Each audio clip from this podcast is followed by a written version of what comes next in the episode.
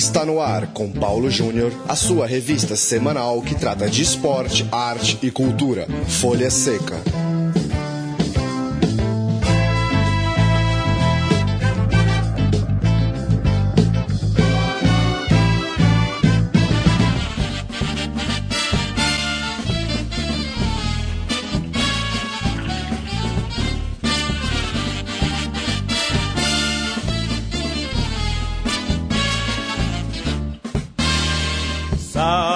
O América, campeão do centenário.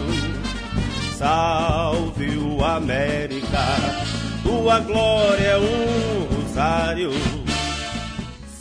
Folha Seca no ar, Folha Seca de número 60, que começa com o hino do América Futebol Clube, o América lá de Recife, Pernambuco, o América Verde. É sobre ele que a gente vai falar hoje é, com o nosso entrevistado Roberto Vieira, ele que é autor do livro América, o campeão do centenário. Roberto, muito obrigado pela sua participação aqui no programa Folha Seca da Rádio Central 3. Queria que você começasse apresentando esse clube centenário para quem talvez aqui de São Paulo espalhado pelo Brasil não conheça muito bem a história do América, Roberto. É, antes de mais nada, muito obrigado, Paulo. Obrigado aos ouvintes do programa Folha Seca. E é uma honra falar sobre a América, é, porque é falar sobre parte da história do nosso futebol, do futebol aqui de Pernambuco. América que nasceu em 1914, é o mesmo ano que nasceu Palmeiras, nasceu Santa Cruz aqui em Pernambuco, nasceu Ceará. E é um clube que ele, que ele serve para mostrar a força do futebol brasileiro no seu início, mas também serve para a gente é, observar os pecados que levam um clube muito poderoso a ir decaindo com o passar dos tempos e os erros que levam esse clube a, a, a um determinado ocaso após um, um, longo período de títulos e de vitórias.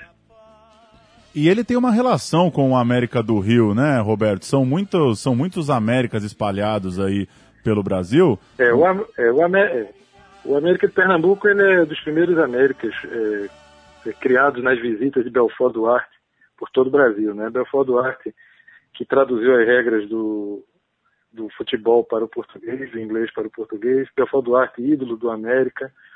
Belfort Duarte, é, é, campeão. E Belfort Duarte teve aqui em Pernambuco, é, logo após a fundação do João de Barros, né? que, é, que é o primeiro nome do América, João de Barros e os, os jogadores, os dirigentes do América, encantados com a figura de Belfort Duarte, eles decidiram, em homenagem a ele, numa cerimônia no clube, trocar o nome de João de Barros para América. Só que um América Verde. Né? É, poucos anos depois, Belfort Duarte morreu, no final da década de 10, na época que estava vendo a gripe espanhola, é, mas permanece essa visita, essa, essa amizade grande dele com o futebol pernambucano, nessa homenagem que o América prestou a ele. Então, a América é dos primeiros clubes no Brasil que, que assumem o nome América é, e em homenagem ao Befal Duarte que aqui esteve. E o América, né, Roberto, tem seis títulos estaduais, ali entre o primeiro em 18, o último em 44. Eu queria que você falasse um pouco da pesquisa para o livro. Essa época mais vitoriosa do América, ali nos anos 10, 20, é, você conseguiu encontrar bastante material sobre a época? Tem bastante coisa guardada em Recife, no estado de Pernambuco. E de lá para cá, o que que dá para destacar da história do América é, nesses últimos aí 60, 70 anos, quando o time deixou de conquistar títulos? É, o América, é, há 7, 8 anos atrás, eu comecei minhas pesquisas sobre futebol e história no Arquivo Público de Pernambuco e na Fundação Joaquim Nabuco o América ele não era centro, o centro das minhas pesquisas, mas é, como eu fui achando muita coisa interessante sobre o clube, eu sempre registrava e criei um arquivo para o América, né? Então era um arquivo carinhoso que eu deixava de lado, mas não tinha intenção de escrever sobre o clube. À medida que, que eu fui fazendo as pesquisas, é, o que aconteceu foi que eu notei que havia um, um, grande espaço vazio na história do futebol pernambucano, que normalmente é contada com Santa Cruz, Esporte e Náutico mas nunca se fala do América, que era o, o outro time muito forte, outro time campeão. E muita coisa estava sendo esquecida, porque os jornais, é, essas histórias vão ficando no passado, as testemunhas que existem na história vão deixando de existir, como o próprio João Cabral de Melo Neto, grande torcedor do América, também já deixou de existir. E eu, eu fui notando que esse espaço tem que ser preenchido para que se pudesse é, é, avançar na história do futebol pernambucano, na própria história da, da cultura pernambucana. Então a América, no período que vai de os 40 primeiros, os 30 primeiros anos, de 1914 a 1944, ele é seis vezes campeão pernambucano, está é, sempre disputando título, é inúmeras vezes campeão do torneio início. É, e ele segue até metade dos anos 50, quando teve o torneio Pernambuco-Bahia, sendo um time é, extremamente forte e competitivo. Ele, ele, também era o xodó baiano, né? O xodó dos baianos era o América quando fazia excursões para lá. Inclusive, uma das fotos do livro mostra o Bahia sendo, o, o América sendo homenageado no Campo da Graça em Salvador, com cada jogador vestindo uma camisa de um time baiano. E o América ele chega muito forte nessa época, inclusive fazendo a primeira importação no mundo de jogadores da Guiana holandesa. Muito antes de, de Sidorf, Rijka, Gullit, o América importou jogadores da Guiana holandesa para jogarem no futebol pernambucano. Infelizmente, no final dos anos 50, devido a vários desentendimentos com, com a Federação Pernambucana de Futebol, o América retira seu time do campeonato durante três ou quatro anos. E aí inicia-se uma crise, porque é exatamente a fase em que o Náutico surge ganhando muitos títulos, depois o Santa Cruz se afirmando. E o América, quando ele deseja voltar, ele já não encontra espaço, porque é, aqueles quatro anos que ele passou fora foram extremamente significativos para ele deixar de representar uma força no futebol. Ele ainda tinha torcida, mas já não tinha força de antes. Isso somado com os títulos que foram rareando, de vez em quando ele ganhava um torneio início, mas aí o, o clube começa a, a, a, sofrer bastante na sua história. Ele já tinha vendido duas sedes antigas dele, inclusive ele, ele tinha vendido o Campo da Jaqueira, que foi onde a seleção brasileira jogou aqui em 1934, quando teve em Pernambuco. Ele se desfez do Campo da Jaqueira, trocou, trocou por outras sedes e ele foi se descaracterizando. Ele, ele perdeu o, o patrimônio que ele tinha e isso daí também se confunde com o futebol brasileiro hoje, com os novos estados que estão sendo construídos, né? Os patrimônios que os clubes estão, os patrimônios centenários que os clubes estão colocando em jogo né? nessas novas arenas, nesses, nego nesses negócios e negociatas que a gente não sabe bem quais são. Mas o América ele já se, ele se envolveu nisso tudo. Quando ele perdeu essa, essa característica, essa personalidade, ele foi cada vez é, é, é, é ficando mais longe da, do local onde ele surgiu em Recife e chegou a jogar em Jabotão, chegou a jogar em Timbaúba, em outros locais, mudar de sede. E recentemente, né, há cerca de dois meses, é, a sede, a última sede do América na Estrada do Arraial, uma sede que remonta aos anos 50, ela está sob um, uma grande disputa judicial é, e essa disputa judicial levou a América a praticamente perder essa última sede que ele tinha e está se tentando provar perante a justiça que essa sede é de importância fundamental para a história do futebol e para a história de Pernambuco, para que o América não, não venha perdê-la e que nós, como torcedores e as pessoas que gostam da, da cultura, da história, também não percam esse local, porque senão vai ser também transformado num, num pequeno arranha-céu e é mais uma parte da nossa história que se vai. O América que teve Carlinhos Bala, né, nesse campeonato pernambucano de 2015, acabou é, escapando do rebaixamento, né? É, passou ali no hexagonal da permanência, ficou à frente de Vera Cruz e Piranga, os times que caíram. E para a gente fechar, Roberto, é, qual que é a perspectiva okay. atual de quem segue o América? É, o time feminino de basquete, né? Tá tendo uma. tá nas finais agora do Campeonato Nacional, pode se sagrar campeão, trazer um título aí para o clube. E de forma geral, quem acompanha o América, como que foi esse campeonato pernambucano e o que, que você imagina aí para os próximos anos do clube em Recife? É, a, a, saída do América é exatamente esse futebol empresa, é o sistema que está sendo feito com basquete. É, existe um espaço para o América é, voltar a, a crescer principalmente porque ele é o segundo time de todo pernambucano. Ele é um time extremamente simpático. É, é, o América, é, ele é um time que durante a sua história raramente vão se encontrar momentos é, é, em que o América se torna antipático aos outros clubes, aos outros torcedores. Ele é muito querido aqui. Então, ele tem esse espaço para crescer. Agora, depende, né? Porque hoje ele, ele, ele tem os dirigentes e a família Moreira, a família Celso Muniz Filho, que é o presidente agora, é, precisam viabilizar economicamente a equipe. Hoje, no futebol brasileiro, é, é, talvez seja mais fácil o América crescer do que alguns clubes mais antigos e repletos de dívidas trabalhistas é, conseguirem sobreviver. Né? Então, assim, é, mas depende muito é, é, de, da mesma forma que foi usado no basquete, depende muito do, do, de viabilizar esse lado econômico como empresa, mas existe esse espaço. Agora, a gente também não sabe se o futebol brasileiro, né, Paulo? Ele também não vai ficar reduzido a 16, 20 clubes numa liga, né? porque aí não tem espaço para América, nem espaço para mais ninguém. Pois é. O Folha Seca conversou com o Roberto Vieira, que também é autor de, de outros livros, né? A gente falou recentemente do livro sobre é, o título de 2001 do Náutico, aquele livro que tem o prefácio do técnico Murici Ramalho, 2001 A Odisseia dos Aflitos, e a gente segue acompanhando os lançamentos, as pesquisas relacionadas ao futebol aí de Pernambuco. Roberto, valeu pelo papo é, e boa jornada aí para espalhar esse trabalho de pesquisa do futebol aí do seu estado. É, eu que agradeço e avisando que você deu sorte porque começou a chover em Recife depois de muito tempo, viu? Que coisa, hein? Aqui não para de chover, viu? continue ligando, continue ligando para aqui chover. Maravilha. Valeu, Roberto. Um abraço. abraço.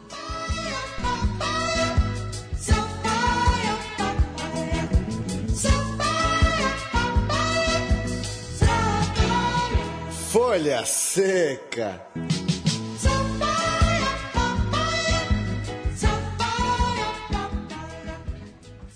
Leandríssimo Yamin. Você sabia que o apelido do América é Periquito?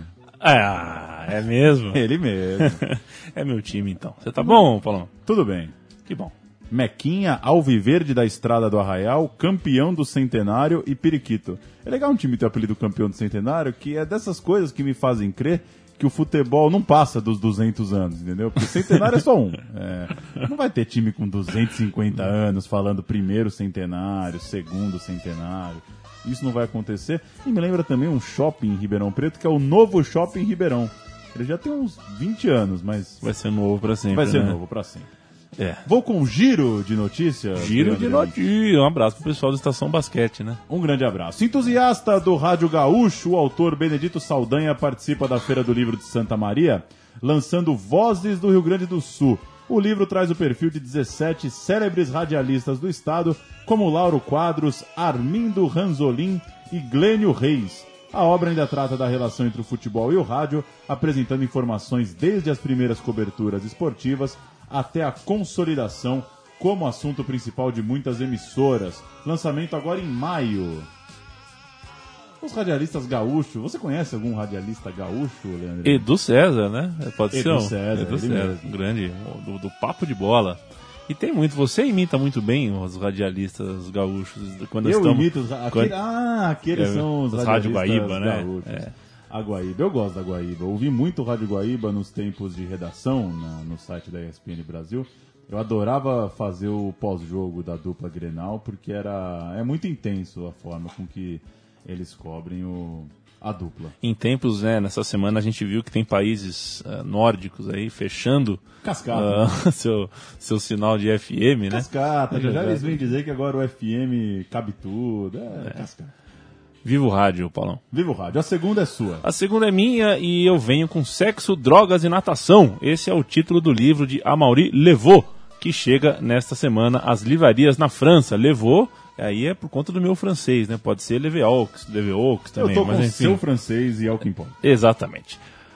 Bom, mesmo antes de chegar ao público, a biografia do ex-nadador já repercute muito no país. Le Levaux revela que consumiu cocaína nos Jogos Olímpicos de Londres, junto de dirigentes franceses. Olimpíada de Londres em 2012, correto? Isso. E ele também narra eh, orgias e aventuras sexuais em sua passagem como nadador da seleção nacional francesa. Ainda faz ataques pessoais a nomes de natação local e até mesmo ao brasileiro César Cielo, homem que lhe bateu na final olímpica dos 50 livres em Pequim, 2008. Esse é o, o- o perfil de um livro nitroglicerínico, Paulão? Que beleza de palavra, haja acento, né, pra nitroglicerínico. Mas o... É mais uma daquelas histórias do cara que... que aproveita que a carreira já foi pra contar os podres ali do esporte, né? É, essa, essa história de que o consumo de drogas é muito comum no meio da natação francesa e, por consequência, internacional, repercutiu bastante. O livro é, foi lançado essa semana, então ainda, ainda não encontrei nenhum brasileiro que tenha detalhado exatamente do que se trata o livro. A gente procura trazer nas próximas semanas. Mas é mais ou menos isso. O cara tá revelando que cocaína entre os nadadores é comum, que doping todo mundo sabe como usar e como não usar.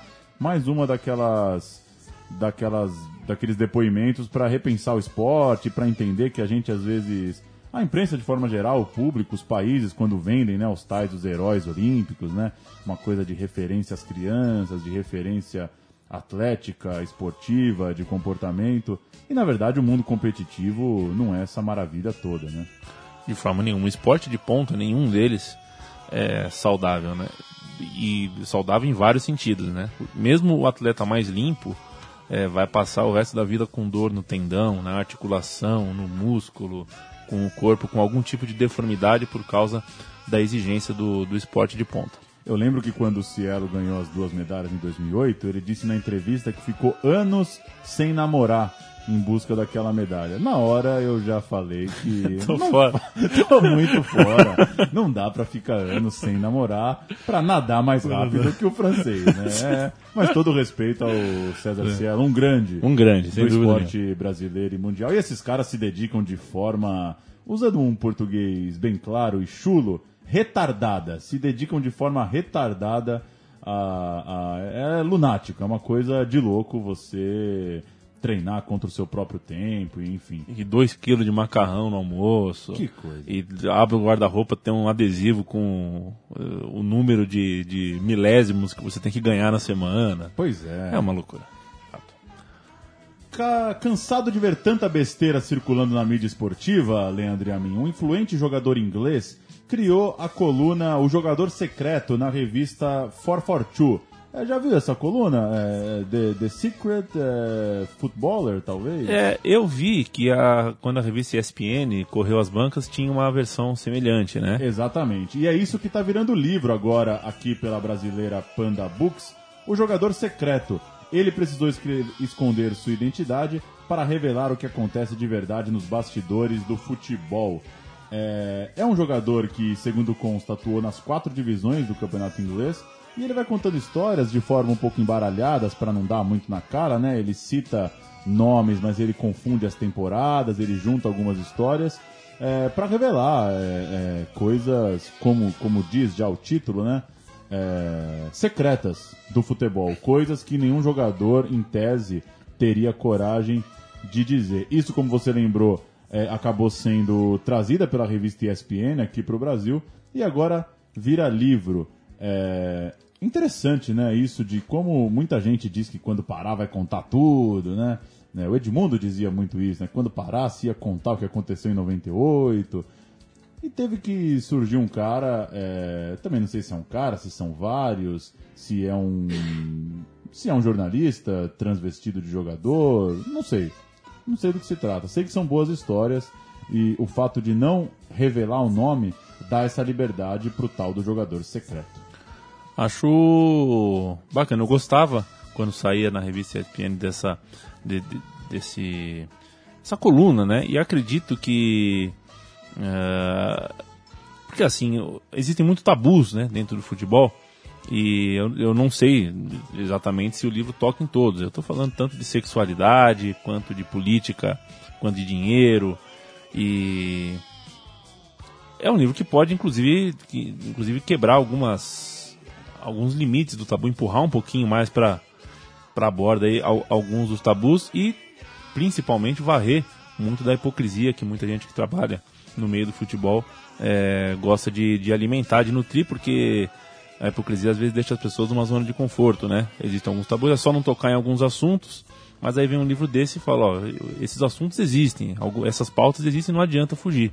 Não Pois adianta é. esconder que não existe. Eu acho que o futebol precisa dessas coisas, porque cada vez mais a gente tem visto que esse mundo do futebol em HD, né, Paulo, não mostra apenas como o futebol é um esporte feio, né?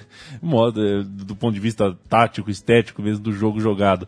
Mas o mundo moderno nos mostra como, como tem notícia que a gente finge que não existe, né? Pra, pra tentar passar o futebol, pra tentar passar as boas imagens do futebol que geram dinheiro, que sustentam campeonatos, que são passados pelas TVs, que precisam dos patrocinadores, que, que compram os serviços dos bons mocinhos que jogam nesses times, enfim, é tudo um ciclo que às vezes eh, precisa ser cutucado.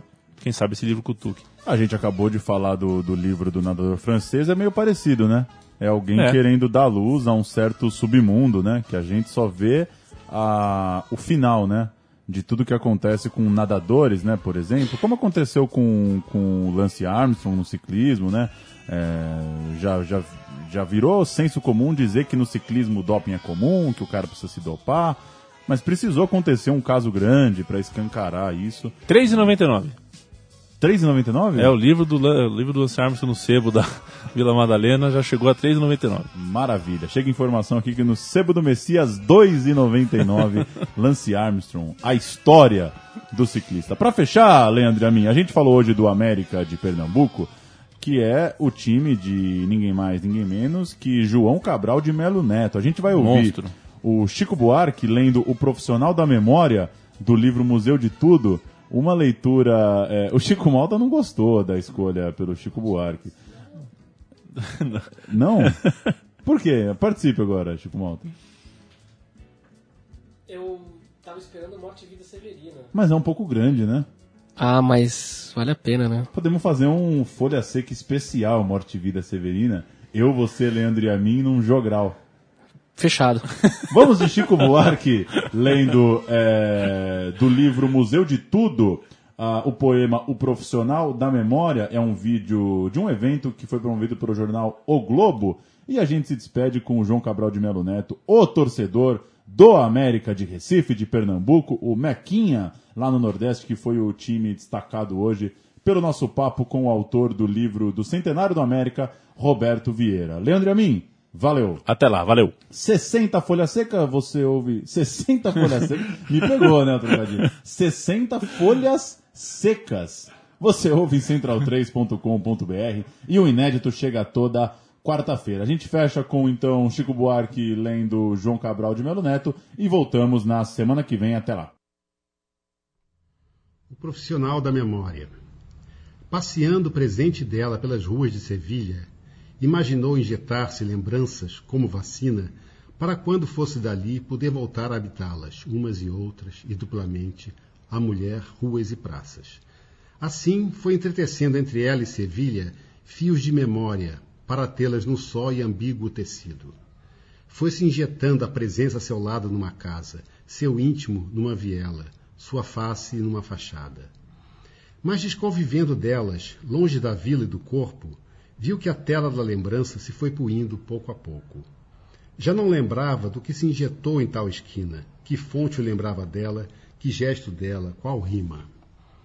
A lembrança foi perdendo a trama exata tecida, até um sépia diluído de fotografia antiga. Mas o que perdeu de exato, de outra forma recupera, que hoje qualquer coisa de uma traz da outra sua